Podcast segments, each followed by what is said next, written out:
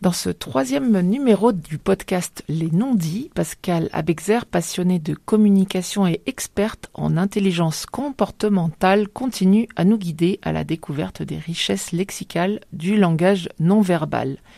N'oubliez pas de vous abonner pour retrouver ces précieux conseils tous les 15 jours sur votre application de podcast préférée. Bonjour Pascal. Bonjour Pauline. Alors, ce podcast s'appelle Les non-dits. Mais les non-dits, ça concerne aussi la manière de structurer son discours, et notamment pour faire passer un message difficile, n'est-ce pas Pascal? C'est exactement ça, puisque derrière les mots, il y a souvent une méthode, et cette méthode est invisible. Alors, il y a une méthode donc pour faire passer un message euh, difficile. Comment est-ce qu'on va structurer son propos? On va le structurer en quatre étapes et on va essayer de le recentrer sur une partie qui ne va pas être émotionnelle, pour qu'elle puisse parler à tout le monde et surtout faire baisser l'effet, puisqu'on parle d'un message difficile, euh, l'effet de montée d'émotions qui bloque souvent dans notre communication. Hmm. Donc on essaye d'apaiser la situation parce qu'on sait qu'on va susciter une émotion même souvent l'émotion est déjà déclenchée, hmm. on va peut-être ressentir de l'agressivité ou une envie de fuir. Et euh, la meilleure façon de pouvoir se recentrer sur nous-mêmes, c'est d'essayer de se décaler de son émotion et de revenir sur quelque chose de factuel. Donc pas seulement son interlocuteur, mais on va déjà agir sur soi-même, sur sa propre émotion L'avantage d'une structure, c'est qu'il va y avoir un double effet. Déjà en agissant sur soi pour essayer de se calmer et se recentrer, donc en, en partant d'une structure, euh, le fait de se concentrer sur une méthode, une structure, on n'est plus concentré sur l'émotion que l'autre a déclenchée. Et en effet rebond, on est censé apaiser l'autre, puisqu'on va voir que sur cette euh, méthode de communication qui va être en quatre étapes, on arrive aussi à apaiser la personne pour l'emmener sur un chemin qui va pas être agressif. Vous avez peut-être un exemple pour, pour qu'on comprenne bien, donc on, avance là. Ben, un exemple simple. Nous sommes dans un cabinet de comptable et notre expert comptable vient de demander à son assistant d'envoyer un courrier avant 15 heures. Il est 16 heures et il vient de se rendre compte que le courrier n'est pas parti et que maintenant c'est trop tard pour la poste. Hmm. Donc, un réflexe qu'il pourrait avoir, c'est de lui dire Tu n'as pas envoyé ce courrier, euh, tu as fait encore n'importe quoi, maintenant fais-le tout de suite par mail, euh, sinon la personne ne l'aura pas. Hmm. Cette façon de parler vient de déclencher un blocage de communication. Donc on, aurait pu employer une autre méthode pour avoir quelque chose de plus fluide et pour essayer que la personne après puisse continuer à être motivée. Alors selon vous Pascal, qu'est-ce qu'il aurait fallu commencer par faire? On aurait pu commencer décrire les faits.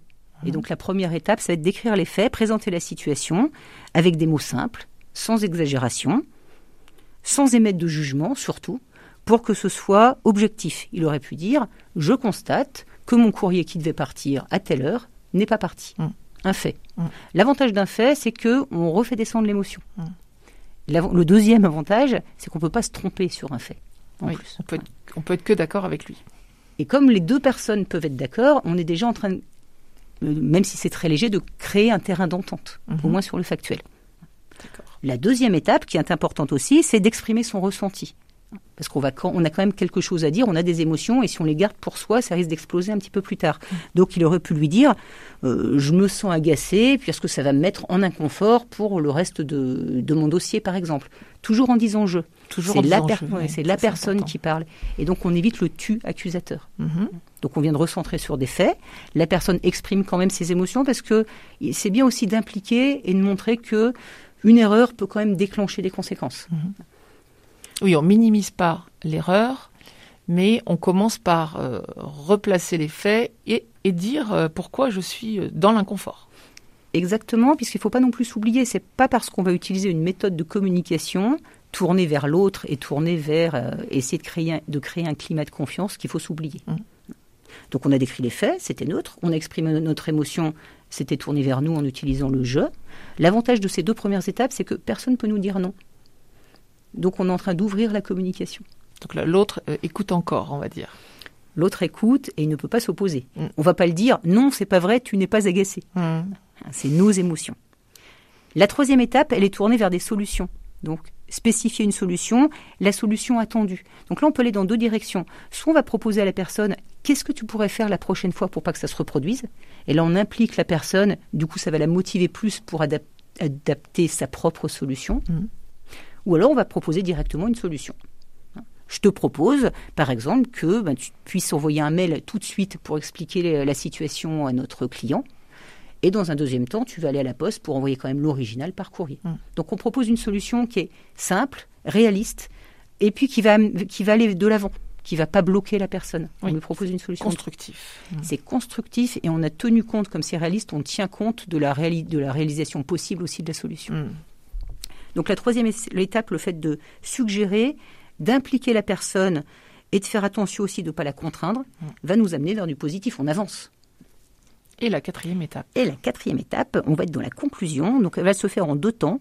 Euh, on va d'abord responsabiliser la personne.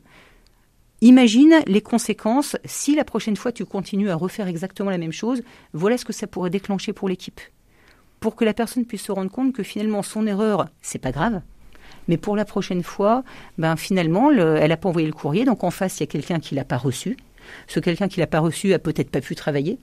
Et ça peut faire boule de neige très loin. Donc c'est vraiment responsabiliser la personne. Et face au collectif, finalement. Euh, oui, on, emmène l'équipe avec.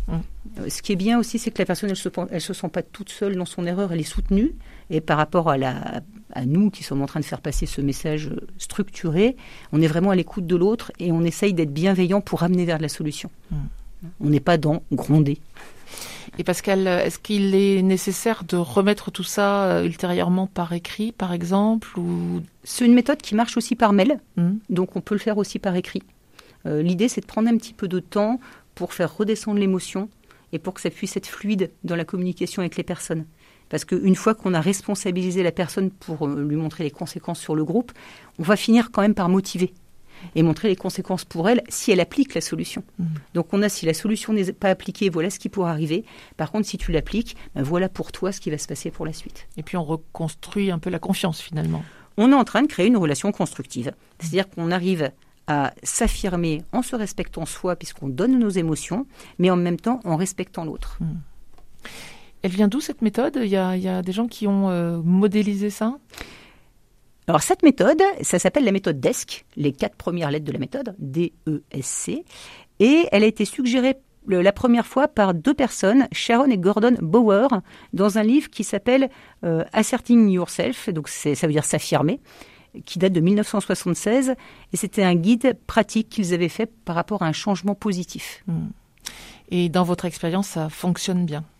Ça fonctionne bien. Euh, ce que j'ai pu constater, même ça interpelle les gens, hmm. parce qu'il y a quelque chose de posé. Et hum, quand quelqu'un euh, a une émotion forte, qu'elle soit euh, agressive, souvent ça va être l'agressivité, hein, mais quand quelqu'un n'est pas content, le fait de, de, prendre du recul et de poser les choses, ça emmène de la sérénité vers la personne. Ça l'oblige aussi à se poser et à avancer plus tranquillement. Pascal, vous venez de nous décrire cette méthode en quatre étapes pour désamorcer euh, une situation euh, un peu explosive et puis surtout rentrer à nouveau dans une relation constructive. Par quoi est-ce qu'on peut commencer pour euh, s'exercer à, la mettre en application? Ce que je vous conseillerais dans un premier temps, c'est de s'entraîner dans des situations qui n'ont pas d'enjeu, qui ne sont pas graves, pour prendre conscience de cette méthode. Donc choisissez, par exemple, vous êtes en pleine discussion, même ça peut être un repas de famille, vous sentez que les esprits commencent à s'échauffer, que chacun va camper sur ses positions, ben au lieu d'aller vers une réaction de blocage, commencez par décrire les faits. Hein, je suis en train de constater qu'on est tous en train de partir dans des idées différentes, des faits. Moi, je me sens pas à l'aise avec ça, les ressentis par exemple, et j'ai peur que euh, on finisse par euh, s'embrouiller, par exemple. Ce que je vous propose, donc proposer une solution, si possible, faites une solution qui vous convienne, mmh. tant qu'à faire. Donc ce que je vous propose, ce serait que pourquoi pas, on peut le faire de façon ludique. Et si chacun levait la main et donnait son idée, euh, chacun son tour. Mmh. On envoie ça faire du jeu et, on, et après on conclut toujours avec euh, les conséquences négatives. Si on continue comme ça, on va arriver mais à rien du tout.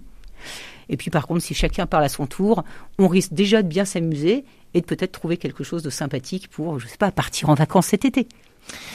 Eh bien, merci Pascal. Et je pense que les occasions de mettre cette méthode à profit ne devraient pas manquer pour chacun d'entre nous. Nous vous donnons rendez-vous dans 15 jours pour un nouveau numéro des non-dits et on abordera quel sujet? Alors, dans quel jours je vais retourner vers le décodage du langage corporel non conscient et je vais vous parler des positions de main qui traduisent nos pensées. Et pas trahissent, hein, c'est ça? Oui, surtout pas trahissent, elles traduisent. Elles traduisent. Eh bien, on verra ça dans 15 jours. À bientôt, Pascal. On vous souhaite à tous de belles expériences de communication non verbale.